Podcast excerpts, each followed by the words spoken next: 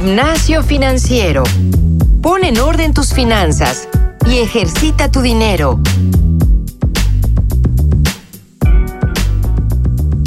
Bienvenidos a un nuevo episodio de Gimnasio Financiero. Yo soy Francisco Eguiza. Como siempre, les agradezco muchísimo que nos acompañen el día de hoy. Tenemos un invitado muy, muy especial para todos ustedes. Él es Omar y él es el creador del canal de YouTube y el grupo en Facebook que muchos de ustedes seguramente ya conocen, que es Omar Educación Financiera. Él está con nosotros el día de hoy una vez más, después de que ustedes, queridos podescuchas, nos pidieron traerlo de vuelta. No olviden por favor revisitar el episodio número 105 donde Omar nos ayudó muchísimo para saber particularmente si conviene o no invertir en dólares. Omar, bienvenido de vuelta a Gimnasio Financiero. Lo tenemos por el teléfono. Bienvenido. Hola, ¿qué tal Francisco y toda la audiencia de Gimnasio Financiero? Muchas gracias por la invitación de nuevo, estoy muy contento de estar aquí. Nosotros estamos de verdad muy muy contentos, Omar, porque definitivamente creemos que todo lo que tú has, has podido aportar hasta ahora con nosotros ha sido de altísimo valor, entonces yo te agradezco por eso. Omar, tenemos un tema el día de hoy que, que nos han pedido muchísimo y para los que nos están escuchando por primera vez, hemos tocado el tema de acciones, hemos tocado el tema de ETFs en algunas otras ocasiones. Sin embargo, hay una pregunta que, ya empieza a tratar de profundizar un poquito más, Omar. Te comento. Me, dice Javier Méndez desde nuestro grupo de, de Facebook, dice, me encantó el episodio que hicieron con GBM para invertir en acciones y ETFs, pero me gustaría que lo profundizaran más. Si yo ya estoy dentro de este mundo, ¿qué acciones y qué ETFs me recomiendan tomar? ¿Qué tips para hacerlo bien nos pueden dar? Los felicito mucho por el podcast, los escucho desde hace más o menos un año y apenas me pude poner al corriente. Javier, muchísimas gracias a ti por escucharnos. Y Omar, comenzando y por si acaso alguien de los que nos están escuchando el día de hoy no pudieron escuchar este episodio donde trajimos al director general de GBM, ¿nos puedes tú decir a grosso modo qué son las ETFs? Claro que sí, mira, en palabras sencillas, un ETF es un fondo indexado que cotiza en la bolsa, por sus siglas es Exchange Traded Fund, y básicamente esto es una canasta de activos que pueden ser acciones o otros instrumentos, mayormente son acciones o otros ETFs, en un solo activo, de tal manera que, por ejemplo, tú puedes comprar, en vez de tener que comprar 500 empresas para tener las 500 empresas más grandes de la Bolsa de Valores de Estados Unidos, que están en el índice S&P 500, en vez de tú comprar de una por una, puedes comprar un ETF que replique ese índice de tal manera que con un solo activo que tú adquieres vas a tener acceso a todas esas 500 empresas. Ok, entiendo perfecto. Entonces, aquí voy a agregar dos preguntas, Omar, y también vienen del grupo de gimnasio financiero. Van un poquito de la mano con esta descripción que nos dices. Ya yendo más profundo, sabemos que hay ETFs sintéticos, hay ETFs físicos y apalancados. ¿Cómo sabemos cuál es cuál? Y qué nos conviene por el perfil de riesgo que podamos tener. Te comento, yo soy alguien que, la verdad, no me gusta el riesgo, no, no soy mucho de, tener mucho riesgo en, mis inversiones, sé que quizás ETFs no es lo mejor, pero como para alguien que sí, ¿cómo puede saber qué le conviene? Mira, esa es una excelente pregunta y es que primero vamos a definir los tipos de ETFs que hay para que sepamos de qué estamos hablando. el más común es el ETF físico es el que tiene acciones, así de sencillo, es simplemente un activo. Hay otros más sofisticados que realmente no le recomendaría a alguien que no tiene mucha experiencia en la bolsa de valores, como por ejemplo los sintéticos, que van a replicar a un índice, pero en vez de utilizar acciones van a utilizar instrumentos derivados. Un instrumento derivado quiere decir que su valor depende de otro activo, que pueden ser acciones, bonos, commodities, etc. Por ejemplo, un ejemplo de un instrumento derivado sería tener contratos futuros de petróleo en vez de tener los barriles de petróleo, porque el precio de los contratos depende del precio del petróleo. Esto es un instrumento muy, muy avanzado que realmente yo no utilizo, no le recomiendo a la gente que lo haga, porque el riesgo es mucho mayor si no lo entiendes bien. Okay. Y luego están, esos fueron, digamos, los físicos, los sintéticos y falta el apalancado, que simplemente es algo similar. También usa instrumentos derivados para amplificar los resultados que da un índice. Te pongo un ejemplo concreto. Compras un ETF que sigue al S&P 500 de tal manera que tus resultados van a ser muy muy similares a los del índice S&P 500. Pero ahora compras un ETF apalancado que sigue al S&P 500 para amplificar ese resultado. Quizás es un ETF que busca darte el doble de lo que da el S&P 500. Entonces, digamos, si en un año ese índice S&P 500 crece 10%, con el ETF apalancado, que es 2 a 1, tú tendrías el doble, 20%, pero tus pérdidas también se multiplican. Entonces, si en un año el índice SP500 baja 10%, a ti te va a costar 20%. Ese es el, el riesgo de los ETFs apalancados, que amplifican el resultado para bien o para mal. Ya, y entonces yo aquí me voy a quedar, Omar, con la frase que dijiste, no recomiendo que ETF sintéticos sea la opción para alguien que no conoce del todo bien este, este mundo, ¿cierto? Definitivamente yo les diría quédense con los ETFs físicos, son la mayoría y realmente ya con eso basta para tener buenos resultados. Buenísimo, y entonces aquí voy a tratar de, de hablar un poquito ya más en un tema conceptual, Omar. ¿Nos podrías decir qué tenemos que tomar en cuenta al, analizar un ETF, en particular los físicos, digamos, puntos importantes para tomar la decisión de invertir en este, eh, en este ETF o no hacerlo? Teniendo en cuenta, por supuesto, que nos tendríamos que ir primeramente a los físicos. Claro. Mira, realmente vamos a partir de que un, un ETF es un fondo de inversión. La única diferencia entre un fondo de inversión tradicional de gestión activa donde tú le das tu dinero a alguien que lo administra por ti, es que mayormente los ETFs siguen a un índice, es decir, la gestión es pasiva, solo hay una persona comprando lo que el índice tiene. Él no tiene que estar tomando decisiones de en qué invertir, en qué porcentajes. Simplemente copia lo que ya está en el índice y listo. Entonces es un beneficio muy padre, pues son las comisiones que son menores.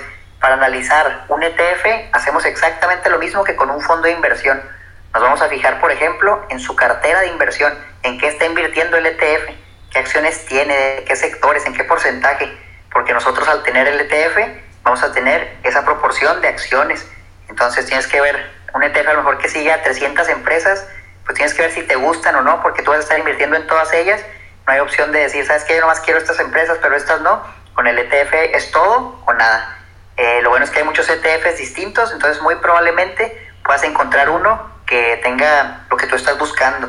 Otra cosa que analizamos en los ETFs, los rendimientos pasados. Si bien es cierto que rendimientos pasados no quiere decir rendimientos futuros, es lo único que tenemos para ver cómo le ha ido al ETF en el pasado y saber qué podríamos más o menos esperar.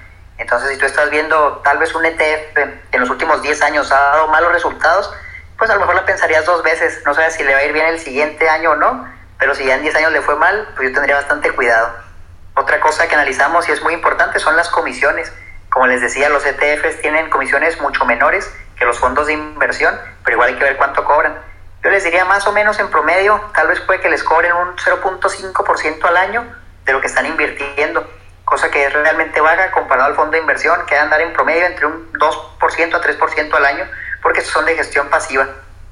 Y una cosa más, la liquidez. Es muy importante a la hora de invertir, fijarte la liquidez que tiene el activo que estás comprando, en este caso el ETF porque ¿qué pasa si tú lo compras a lo mejor una cantidad grande en un ETF, inviertes y no tiene mucha liquidez? ¿Qué quiere decir liquidez? Que no es fácil que tú compres y vendas.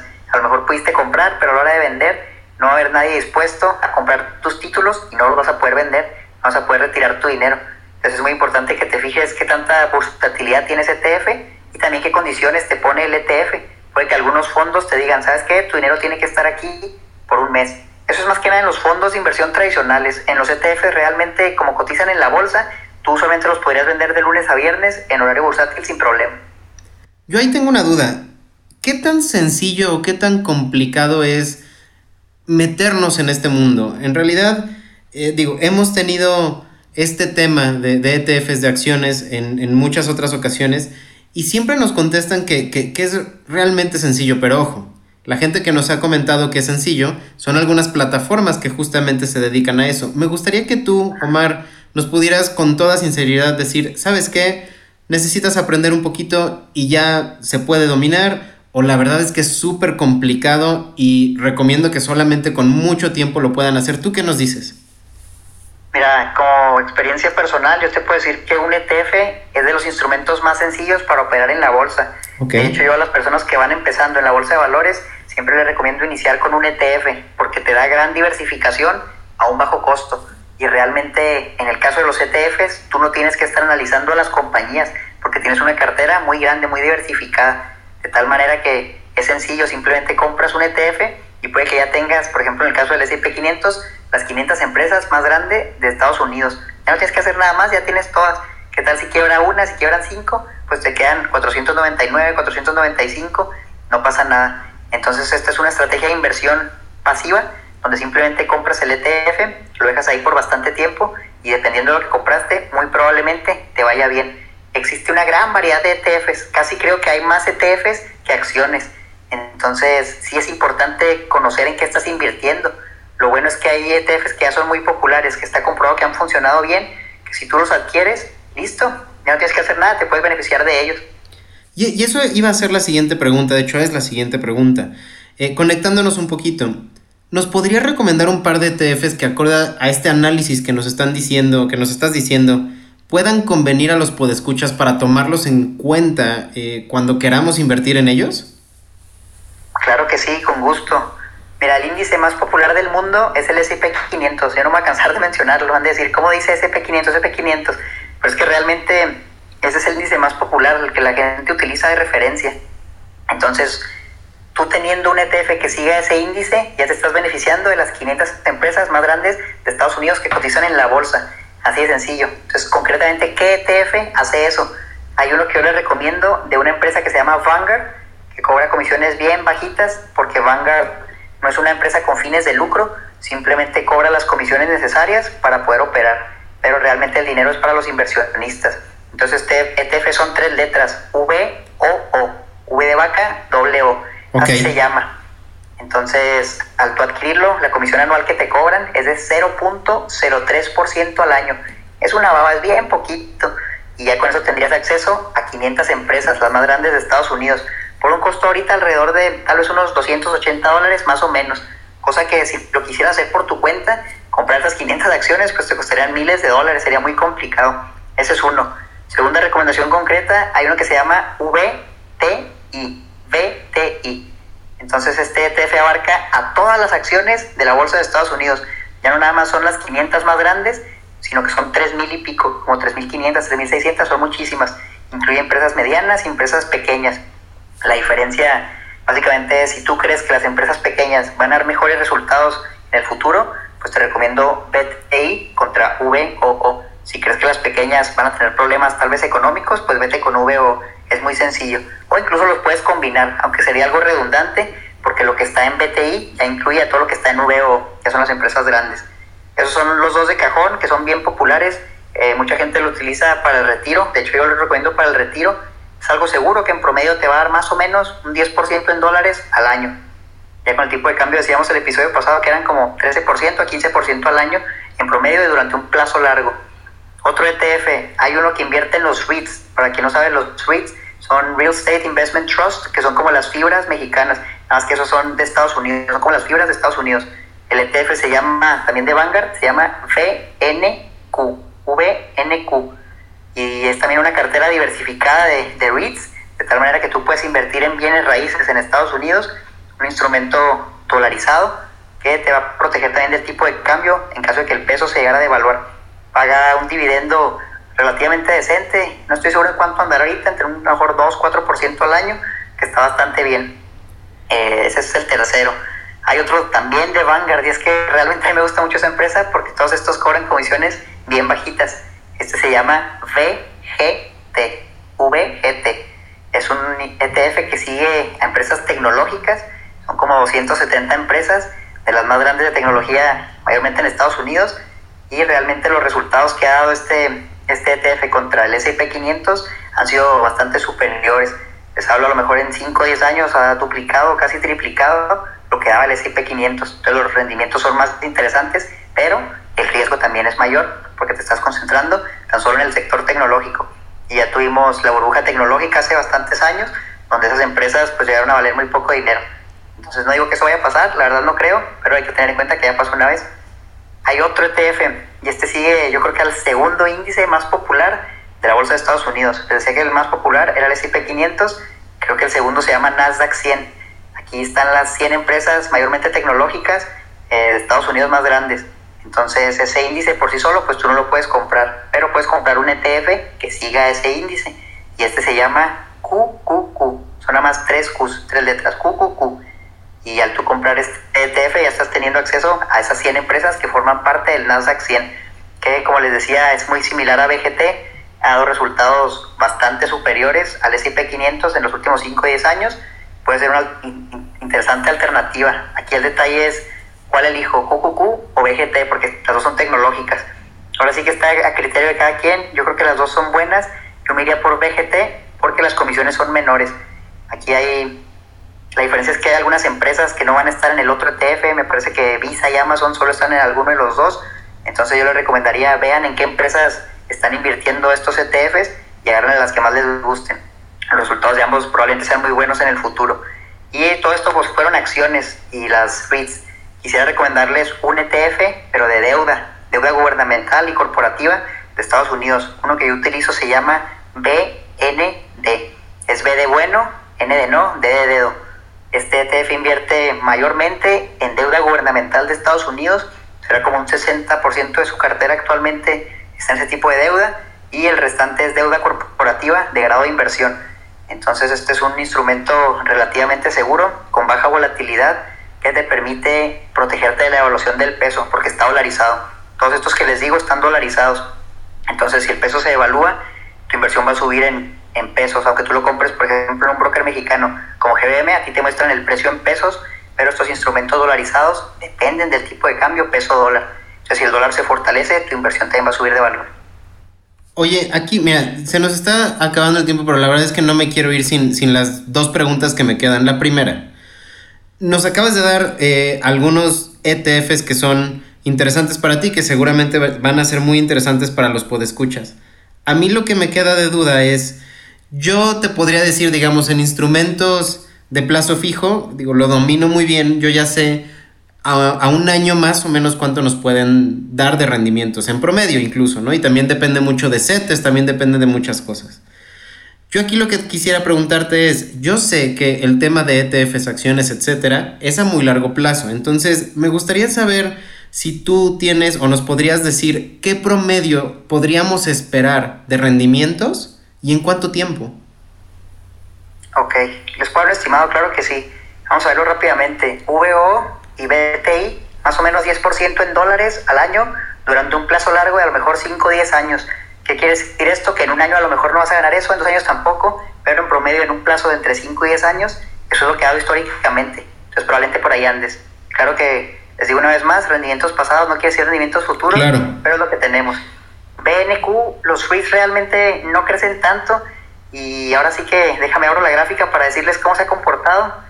B dividendo da más o menos un 4% y aquí estoy viendo la de 5 años. Realmente el crecimiento ha sido bajito, prácticamente nada en ganancias de capital. Esto quiere decir que lo que tú ganarías sería mayormente el 4% de dividendo y si hay de beneficio en el tipo de cambio peso dólar, también podrías aprovechar eso, que el rendimiento es más bajito en BNQ. Mm, está... ahí a lo mejor sí, sí no, no, no, sí, adelante. Yo, yo lo que iba a decir es que está, está muy bueno. O sea, en realidad creo que, que, que para poder concretarlo, o sea, dependiendo el ETF, es que tienes un promedio, ¿cierto? Claro, sí, depende del ETF, más o menos hay un estimado de lo que ha dado en el pasado. No sabemos cuánto hará en el futuro. Buenísimo. Oye, para cerrar, y, y, y porque este tema, la verdad es que me pareció muchísimo más interesante incluso que el de los dólares que, que, que, que tuvimos. Está buenísimo. A mí entonces me gustaría saber, si, si ya yo puedo decir, ¿sabes qué? Me interesa mucho este tema de TFs. ¿Dónde tú, Omar, les recomiendas a los podescuchas hacerlo? ¿Dónde, pueden ir para poder empezar a hacerse de este tipo de, inversiones? Nosotros en Gimnasio Financiero hemos hablado en alguna vez con, con, con GBM particularmente, pero ¿tú conoces alguna plataforma que sea buena que tú uses? Sobre todo que tú uses. Conozco muchas y concuerdo con ustedes. Creo que en México GBM es la mejor opción. Les cobra las comisiones más bajas y el monto de entrada es tan solo de mil pesos. Entonces realmente es muy accesible, muy bueno y ahí van a estar la mayoría de estos, bueno de hecho aquí van a estar todos estos ETFs que les mencioné. Okay. Hay algunos diferentes que a lo mejor no van a encontrar porque aquí depende de lo que esté en el sistema internacional de cotizaciones. Entonces si no está, te tienes que ir a un broker de Estados Unidos para poder acceder a él. Mi recomendación sería empieza en GBM, si ves que ahí está, ya le hiciste, ya con eso está bien. Y si no está, te tienes que ir a uno, a lo mejor como First Trade o como Charles Schwab en Estados Unidos para tener acceso a ellos. Omar, definitivamente este tema, en verdad me encantó el, episodio. Yo espero que a todos los escuchas también les haya gustado tanto como a mí. eh, digamos, al grado, Omar, de que estoy pensando en, en sí empezarme a mover un poco de, mi seguridad de, instrumentos de, plazo fijo a, empezar a experimentar en ETFs. Entonces yo te agradezco muchísimo, Omar, que hayas estado acá y que nos hayas dado tanta luz en este tema de, acciones y ETFs. Gracias, Omar. Francisco, muchísimas gracias. Espero les haya servido la información. Muchísimas gracias a ti y queridos podescuchas, como pueden ver, siempre tomamos en cuenta todo lo que ustedes nos piden todas la, temática, categorías y conceptos que ustedes quieren que nosotros visitemos. Lo hacemos con muchísimo gusto aquí en Gimnasio Financiero. Eh, recuerden seguirnos en nuestro grupo de Facebook, buscándonos en Facebook como Gimnasio Financiero Podcast. Los vamos a dar una gran bienvenida. Eh, como ya se nos acabó el tiempo, les agradezco muchísimo. Yo soy Francisco Guisa y esto fue Gimnasio Financiero.